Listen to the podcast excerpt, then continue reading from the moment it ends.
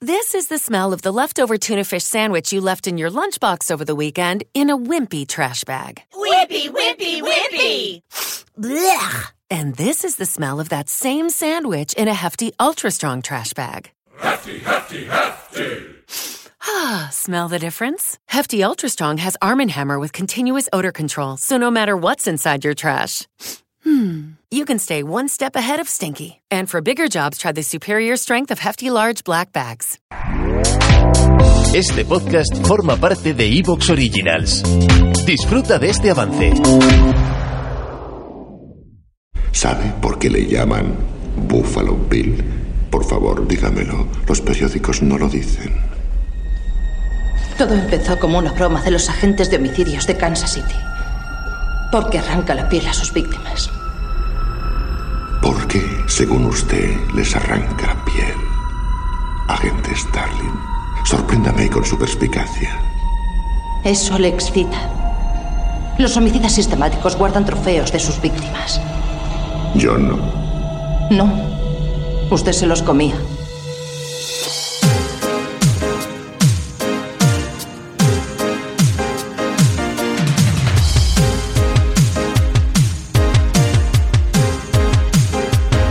Tenéis los cabezales limpios, no importa qué momento de la película os encontréis, ha llegado el instante de rebobinar. Bienvenidos a Carne de Videoclub.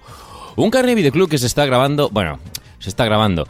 Eh, tenemos que ser de nuevo sinceros. Sé que os hemos mentido mucho. Sé que nos hemos hecho pasar por vampiros, por eh, policías, por mm, vaqueros. ¿Por qué más nos hemos hecho pasar?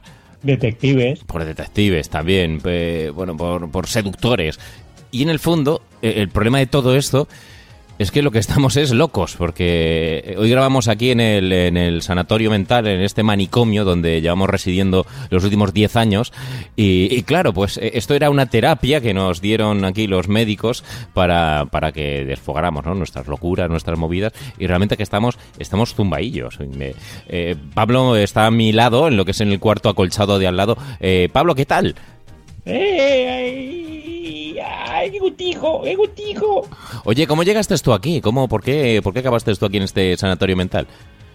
A, a ver, yo, yo creo que yo no estoy loco, ¿sabes? Ajá. El problema es el resto de la gente que no se da cuenta de que, de que yo verdaderamente hablo con, con personas con, con forma de, de animales. Ajá. Yo tengo un, me- un mejor amigo que se llama Mickey Mouse, pero la gente me mira raro y me dice, pero tú estás, estás regular de la cabeza. Pero a mí me parece que los que están mal son ellos. Ciertamente, ciertamente. Y enfrente de nosotros eh, tenemos también en la otra habitación acolchada a nuestro querido eh, Javier, ¿no? Javier, que, que, bueno, que durante todos estos años se ha hecho pasar por, por ese ese personaje, ¿no? Eh, llamado Champi. Eh, Su alter ego. su alter ego, que, que, bueno, hoy vamos a hablar, tenemos que hablar con Champi porque es que a Javier no responde nunca. Eh, Champi, bienvenido, ¿qué tal? Hola, ¿qué tal? Únicamente os he engañado con mi nombre a todos los oyentes, Ajá. porque soy Cimmerio. Realmente. Soy Cimmerio, realmente soy Cimmerio. Vengo de una época, una era anterior. Y sigo viendo maldad, magia, brujería. Y yo la combato. ¿Y por eso estoy loco? ¿Por eso estoy loco? No lo creo. Bueno, pues la verdad es que como estáis viendo somos gente muy muy cuerda y a mí me encerraron realmente como ese personaje, como ese protagonista de la película que hoy vamos a tratar por realmente ser caníbal. Pero es que claro, yo es que no fue una cosa que fuera... pues, No fue voluntariamente. Y yo creo que a todos vosotros os habría podido pasar porque a mí me ocurrió que pues con una de las novias que, que tuve me dijo, eh, Domingo, cómeme el chichi. Y claro, pues se lo comí. Que era un perro. ¿Cómo? El perro, chichi se llamaba perro.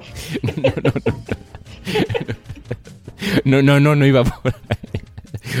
Señores y señores, hoy estamos aquí para hablar de uno de los grandes eh, clásicos, eh, no sé si llamarlo thriller, no sé si esto es un thriller como tal. eh, lo que sí es, fue uno de los grandes pelotazos de un ya muy lejano año eh, que nos descubrió a un actor, Anthony Hopkins, que hasta entonces pues había pasado bastante desapercibido, ¿no? Lo que es en el mundo de Hollywood. Y que gracias a esta grandísima película, pues descubrimos, disfrutamos y sobre todo degustamos como un buen chianti. Señores y señores, hoy estamos aquí para hablar del silencio de los corderos. Y no hay mejor manera que empezar el programa escuchando el tráiler. ¿Se asusta fácilmente? Todavía no. Está al fondo, en la última celda. La estaré viendo. No se preocupe. Un asesino anda suelto. Las mantiene vivas tres días, luego las mata, les arranca la piel y las tira. Una aprendiza de agente del FBI va en su busca. Tiene mucha fuerza física. Es cauto, preciso y nunca se altera. No parará jamás. Pero para poder atraparlo, tendrá que estar a la altura. La ayudaré a cazarlo, Clarice. Es mejor que Aníbal Lecter no sepa nada de usted. De la mente más retorcida. Haga su trabajo sin olvidar nunca lo que es él. Es un monstruo, un psicópata puro. Es difícil capturar a uno vivo. Ya se acerca el modo de encontrarle, ¿se da cuenta? Oh, Clarice, su problema es cómo disfrutar más la vida. Me dijo que no se asustaba fácilmente. ¿Y le parece un modo fácil? Lecter ha desaparecido y va armado. Ese hombre está loco, es capaz de cualquier cosa. Gracias, Clarice. Gracias.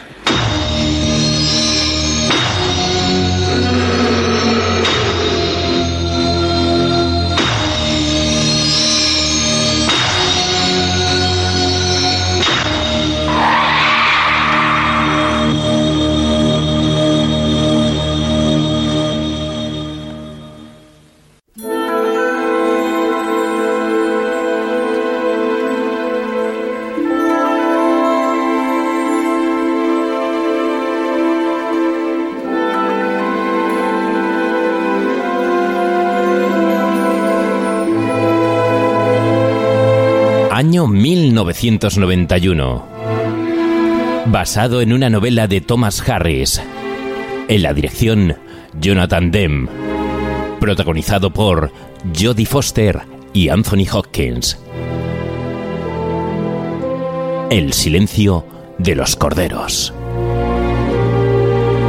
Y tendríamos que irnos hasta un 6 de septiembre del año 1991 para poder ver esta gran cinta en los cines españoles.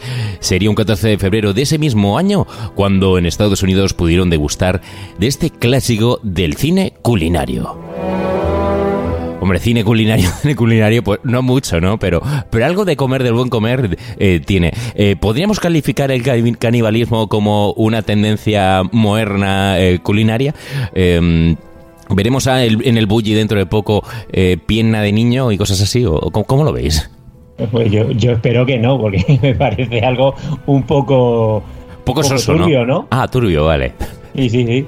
Más que nada, o sea, a ver, que mierdas me puedo creer que ya que alguno lo haya pensado, ¿sabes? A ver, El, el del diverso, decir, ay, me voy a volver más cool que nadie, voy a hacer deditos al horno, Yo ¿sabes? Pero, no sé. Yo pensaba que me ibas a decir soso porque como dicen que la carne humana sabe a pollo, pues entonces digo, claro, es que al final...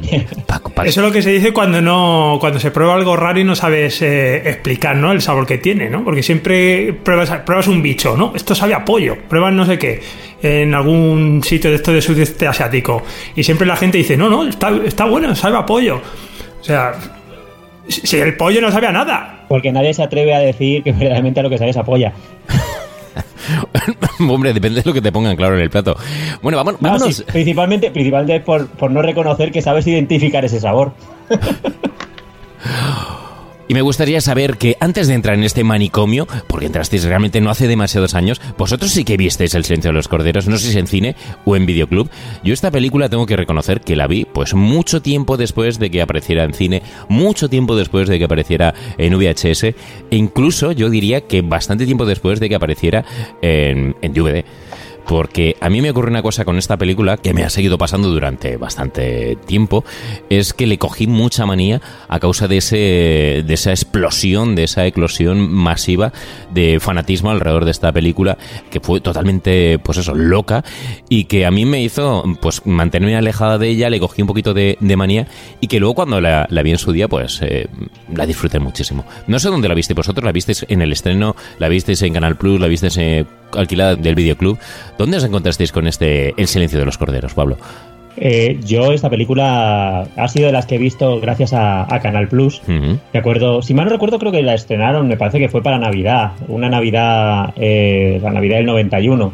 Ujú. Eh, y ciertamente es una película que a mí me gustó muchísimo, me llegó. De hecho, lle- llegamos a obsesionarnos tanto en el, en el cole con ella Sí. que, que llegábamos a jugar a ella, o sea, a jugar a la película. No, a- a- ¿Cómo? Sí, sí, o sea, tres amigos míos y eh, o, sea, bueno, o sea, dos amigos míos y yo, que éramos, éramos tres, eh, uno de ellos Álvaro Teatino, eh, un amigo en común, jugábamos a protagonizar esta película. Nuestro colega Julio hacía de, de el personaje de Aníbal Lecter. A mí me tocaba hacer la versión eh, masculina de, de Clarice Starling y, y Álvaro hacía de, de Jack Crawford. Entonces, hacíamos una versión, eh, a- al final éramos niños de 11 Sí, años, o sea, sí. una versión un poco light de, de la, de la historia, pero, pero nos gustaba tantísimo la la película a los tres que, que ya te digo, jugábamos incluso a, a interpretarla. O sea, fíjate hasta qué punto nos llegó a marcar esta película. ¿Y, y no encontrasteis a nadie que, que hiciera de Buffalo Bill? Que quisiera vestirse de mujer y Es que en esa, ahí- eh, en esa época no te conocíamos, Champ. Oye, la gen- yo quiero que la gente se fije mucho en este testimonio de Pablo para que luego lo ah, vean el contraste que hay con la gente que actualmente eh, se hace llamar friki, ¿no? Entonces, eh, lo de lo de ahora una mierda comparado con lo que era Pablo y sus amigos. Eso, eso sí era algo, algo raro. En mi vida había escuchado a nadie decir que jugaban a- al silencio de los corderos. ¿eh? Me, has dejado, me has dejado muerto, Pablo. Total. Hombre, es que lo fácil era jugar a los caballeros del zodiaco y todas esas mierdas, pero tío, ahí ha- había que explotar todavía más la imaginación. Totalmente. Champito, ¿dónde te encontraste tú con esta cinta?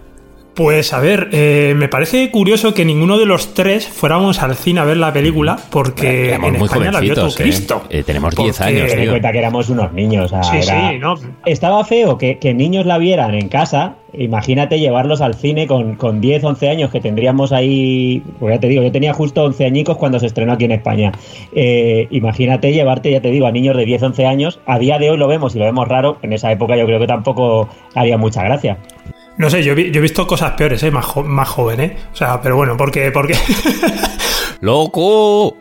me resulta curioso, ¿no? Porque eh, en- esta de, será de las películas que más gente ha ido a ver al cine de espectadores en España, de las que hemos tratado, porque fueron más de 3.700.000 personas, que es una auténtica barbaridad. Y en, en todo el mundo pasó más o menos lo mismo. Pero...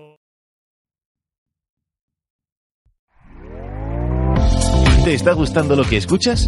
Este podcast forma parte de Evox Originals y puedes escucharlo completo y gratis desde la aplicación de Evox. Instálala desde tu store y suscríbete a él para no perderte ningún episodio.